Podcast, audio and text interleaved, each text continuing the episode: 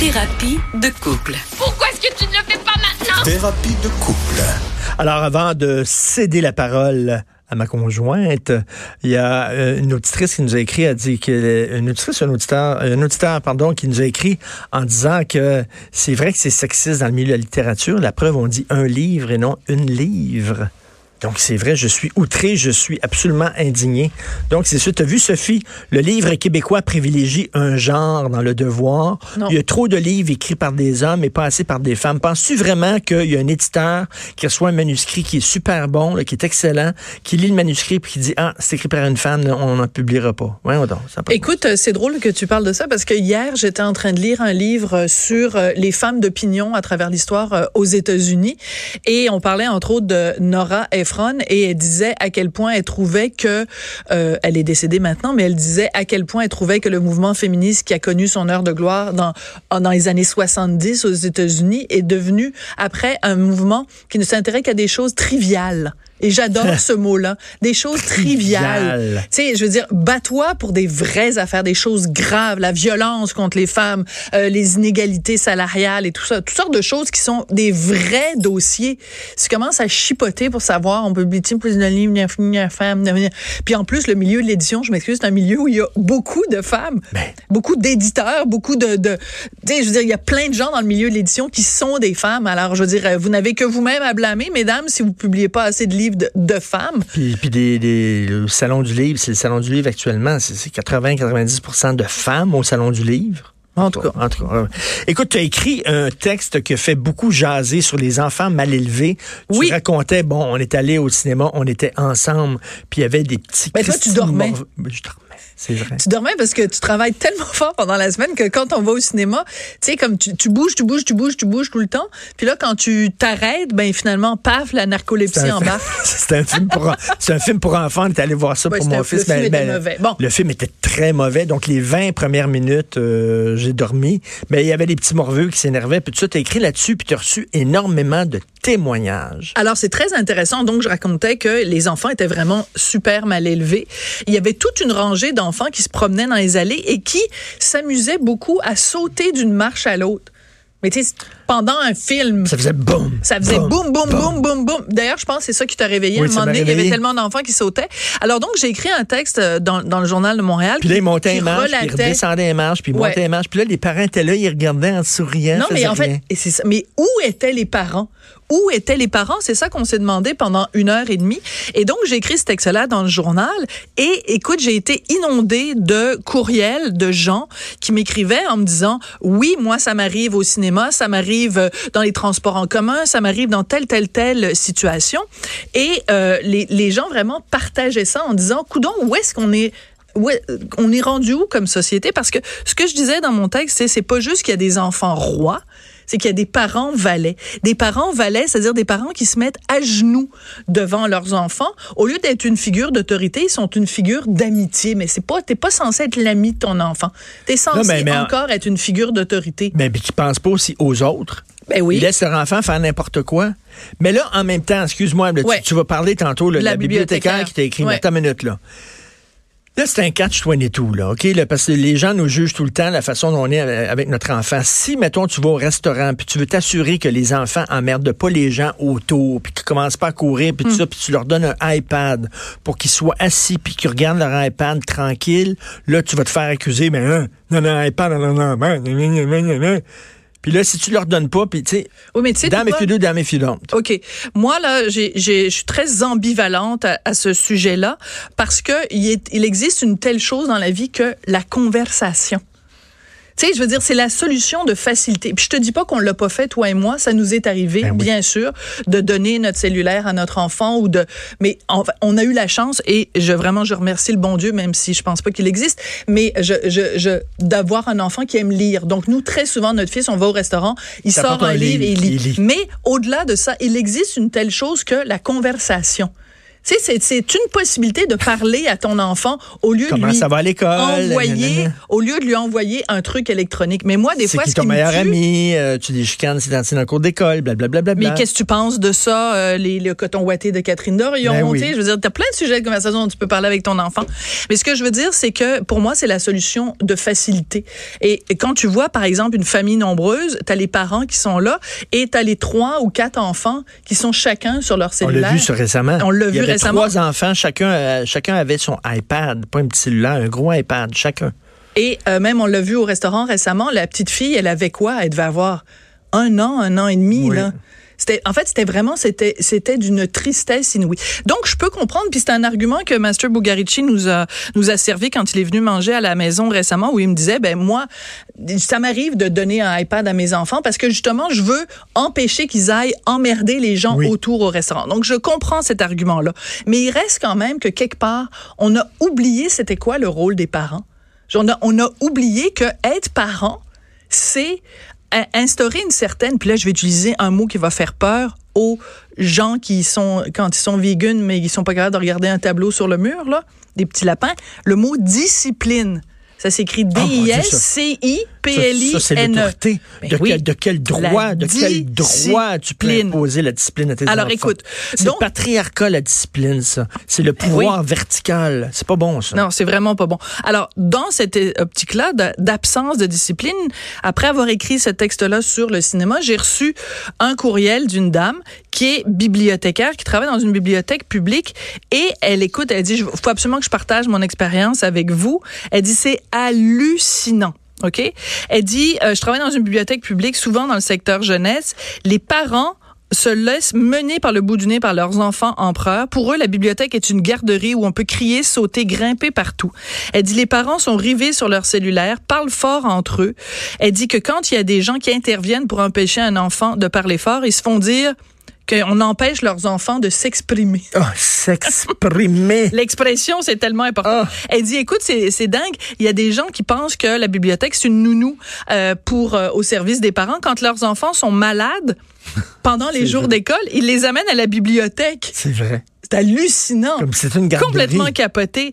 Elle dit qu'à un moment donné, elle a signalé à une dame que c'était pas une bonne idée d'emmener son petit-fils à la bibliothèque, donc une, une grand-mère. Elle était toute insultée.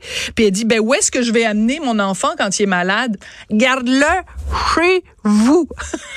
Alors, c'est absolument hallucinant. Puis écoute, j'ai écrit ce blog-là, donc ça s'appelle Les d'enfants mal élevés. Écoute, je pense que c'est rendu à 2000 partages sur Facebook. Les gens capotent sur cette histoire-là. Et les gens témoignent dans la section des commentaires en, en donnant, en racontant des expériences personnelles de fois où ils ont été confrontés à des enfants mal élevés. Et je pense que c'est ça, cette notion-là. Mal élevé de- ou pas élevé? ou juste pas élevé.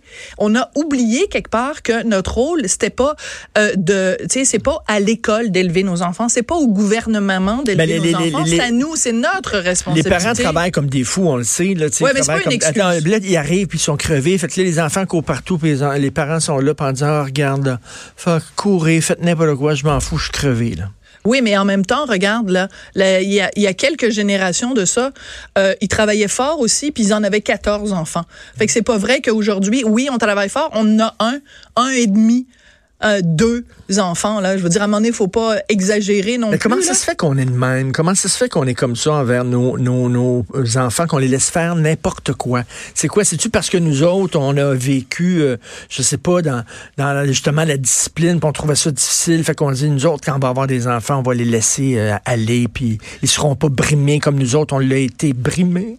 Ben, écoute, c'est aussi parce que c'est la, la notion que justement, si tu mets un cadre, c'est négatif. On a, on a euh, démonisé l'idée du cadre. Mais tu le sais, là, tous les psychologues vont te le dire. Un enfant, il a besoin de se faire dire, de se faire donner des, Des limites. limites. Il a besoin de se faire dire non. Il a besoin de se faire dire à partir de là, ici, là. Mettons, faut que tu te couches à 9h30, mais s'il est 9h32, c'est plus 9h30. Mais là, c'est, c'est, c'est toutes ces limites. Et il va avoir des conséquences. Ben il oui. faut qu'il y ait des conséquences. Pas, non. Alors non. ça, c'est très drôle. 9h30, 9h moins 20, va te coucher.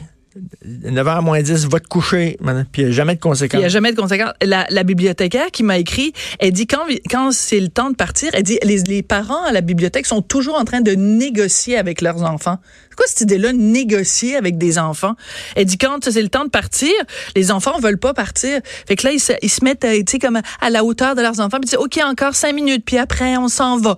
Ah, encore cinq minutes. Mais non, mais tu négocies pas avec ton enfant. Les parents, qui, disent, les parents qui demandent à leur enfant, ça nous arrive, ça nous arrive.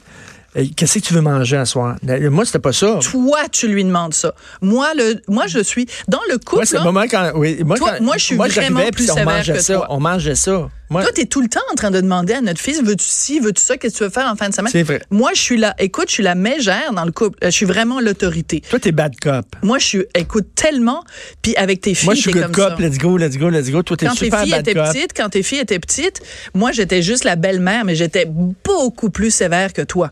Toi, t'es vraiment, t'es un papa gâteau. T'es, mou- t'es, en tout cas, non. Je suis mou. Eh, Non, mais non, mais t'es pas mou. Je suis mou T'es- seulement t'es- avec t'es- euh, les enfants. T'es moumoune. OK, je l'ai dit. T'es un peu, non, t'es gâteau, là. T'es vraiment, t'es comme, faut toujours trouver, tu trouves toujours des circonstances atténuantes, puis t'es toujours, puis moi, je suis comme, non, c'est comme ça, puis c'est comme ça que ça va se passer, puis on te demande pas ton opinion, puis tout ça. Mais regarde, C'est euh, vraiment un portrait ben, sympathique que je suis en train de faire de moi-même. Notre fils, il m'aime beaucoup, puis il t'aime pas. Et il trouve très sévère. c'est pas ça qu'il m'a dit ce Non, mais tu sais, moi, j'avais, bon, j'ai deux filles, et euh, euh, quand tu te sépares, tu euh, tes filles moins souvent, tu t'en ennuies, et quand tu les as, tes filles, chez toi, ben, tu as tendance, tendance à moins faire de discipline parce que, tu tu t'en es tellement ennuyé de tes filles, puis tu les vois la moitié du temps. Tu dis, je commencerai pas à faire la discipline, puis ça, c'est mauvais. Ça, c'est, Oui, mais pas une regarde, bonne ton chose. fils, tu l'as à temps plein, puis t'es incapable de faire la discipline avec lui. Ouais. Donc, je pense que c'est un problème pas mal plus fondamental Avec que la juste. discipline. T'avais un problème avec la discipline. Tu es un homme trop rose. Mais c'est drôle parce que pourtant, t'es un gars de droit, tu t'es un gars, t'es l'ordre, la loi et l'ordre et tout ça. Tu dans la société, t'es tout à fait pour les cadres, tu les limites et tout ça. Mais à la maison, c'est le free for all, puis c'est comme un wait down, puis ça, t'es vraiment pas quelqu'un. Non, je te le dis, c'est vrai là. Tu ça s'appelle thérapie de couple, notre truc. À un moment donné, il faut la faire la thérapie. Des de fois, couple. tu dis, euh, tu dis. Non, mais moi, des Non, fois, quand souvent, tu demandes à notre fils, Non, non, mais les tu bonbons. Non, non, les bonbons. Les bonbons. Toi, tu dis, mange pas de bonbons, puis là, il vient me voir. Là, il vient me voir, papa, je peux-tu avoir un bonbon? Je dis, oui, prends un bonbon. Puis là, toi, tu débarques en disant, tu l'as laissé prendre un bonbon. J'ai dit, je viens de dire de pas prendre de bonbons. Ça, c'est le Puis problème. lui, il a son bonbon dans la bouche, sinon Puis- deux, puis puis, il mâche. Il mâche ça en pleine face. puis il sourit. Alors, ça, c'est le problème. Puis là, il va falloir qu'on règle ça à un moment donné. C'est parce que moi, je le sais pas qui est allé te voir. Je sais pas, là, qui est allé te Ben, voir avant. Tu le sais qu'il est allé me voir avant. C'est la première personne qui va voir, c'est moi. C'est évident. Ouais, et tu es sérieusement en train de me dire, tu sais pas qu'il vient me voir Là, il vient me d'abord? voir, puis tu peux peux-tu prendre un bonbon? Ben oui, prends un bonbon. Mais la, la prochaine fois qu'il va te demander quelque chose, demande-lui d'abord, as-tu demandé à maman? Non, parce que des fois, ouais. Non, oui, ouais. tu lui demandes, as-tu demandé à maman? C'est comme ça que ça se passe. Hey, ça, c'est ça, c'est un beau, ça, c'est un beau le modèle qu'elle m'a présenté à, à mon fils. Ah, c'est maman qui décide. Ah, ben, si maman Ben ne là, dit pas de bonbons, c'est pas de Pendant bonbons. 4000 ans de patriarcat, on a dit, c'est papa dire, qui dire, décide. Nicolas, habitue-toi, là. Habitue-toi, là. Je sais pas si t'es, en, si t'es hétéro ou gay. Je sais pas, t'es trop jeune encore, là. Mais si jamais tu vas être hétéro plus tard, puis tu vas être avec une femme, habitue-toi. C'est pas toi le boss. OK, habitue-toi, comme ça Nicolas. Je vais t'apprendre, je vais t'apprendre rapidement, là. C'est maman qui décide. Si maman dit pas de bonbons, c'est pas de bonbons. C'est soit mou, finalement, c'est ça? Ouais. Soit mou. Sois mou. Sois mou, mais pas trop mou. sois- si maman dit pas de bonbons, il y en aura pas de bonbons. Non, mais c'est parce qu'il faut que tu comprennes un truc, Richard. Un truc assez fondamental. Il y a quand même un consensus scientifique sur les bonbons. Ça n'est pas bon pour la santé. OK. Si, tu te bourres de bonbons du matin au soir, du soir au matin, oui, mais un- petit, un petit nanan de temps en temps, un petit nanan. Regarde, je vais te donner même, t'es même pas La vie est capable dure, de la dire vie à est ton difficile. fils, t'es même pas capable de dire à ton fils, mange tes légumes dans ton assiette. C'est moi qui dois dire, mange les légumes. Mais mettons, là, il restait, là, mettons, il restait une semaine à vivre. Est-ce que tu l'empêcherais de manger des bonbons? Mais il reste pas une semaine à vivre, il y a 11 ans, il vient Ben, d'arriver au monde. Qu'est-ce que t'en sais? Bon, ben là, c'est ça. Fait que, oui, mais toi, Il je faut sais que vivre, comme il ça faut que tu vivre, vis. il faut vivre chaque jour comme si c'était la dernière journée de ta vie. Oui, mais t'es toi, ton ta relation de haine avec les légumes, à donné, Alors, si, si c'était, mettons, la dernière journée de ma vie, c'est pas vrai que je parlerais pas de vin blanc. Oui, mais là, là Je ton fils, c'est pas ça. C'est qu'il mange du brocoli de temps en temps. Quand il mange son assiette, il commence par manger la viande, puis après, il reste plein de légumes dans son assiette. Fait que là, je lui dis, mange tes Non, légumes. non, moi, je lui Puis là, dis toi, lui dis, non, c'est Je pas lui vrai. dis de manger tu lui dis, c'est pas c'est grave. C'est pas grave, C'est t'as bien mangé, t'as mangé ton poulet. C'est Ah, pas mon vrai. C'est pour ça que ça s'appelle thérapie de couple, hein, les amis? Mais c'est vrai, il y a certains légumes, des fois, qui sont pas super bons. Ben, quand c'est moi qui les prépare, ils sont délicieux. Des fois, ils sont mous. C'est bon, des légumes croquants. Toi, ton obsession avec la dureté. OK. C'est tout. C'est tout fini? C'est tout? Ben, on regarde. Moi, je regarde Enfin. toujours, euh, tu vois, Hugo, c'est la figure d'autorité chez nous. OK. C'est lui qui nous dit, là, vous avez dépassé la limite, puis on ne peut pas négocier en cinq minutes de plus. Sinon, il y a là. des conséquences. Il y a des conséquences. OK, parfait. faut s'en aller. Merci. On t'écoute tantôt, bien sûr. On refait tout ça la semaine prochaine ou on s'est oui, trop non, non, non, non, c'est parfait. On fait ça la semaine la semaine prochaine. prochaine. Mais mon enfant, il m'aime, moi. Vous écoutez Politiquement Incorrect.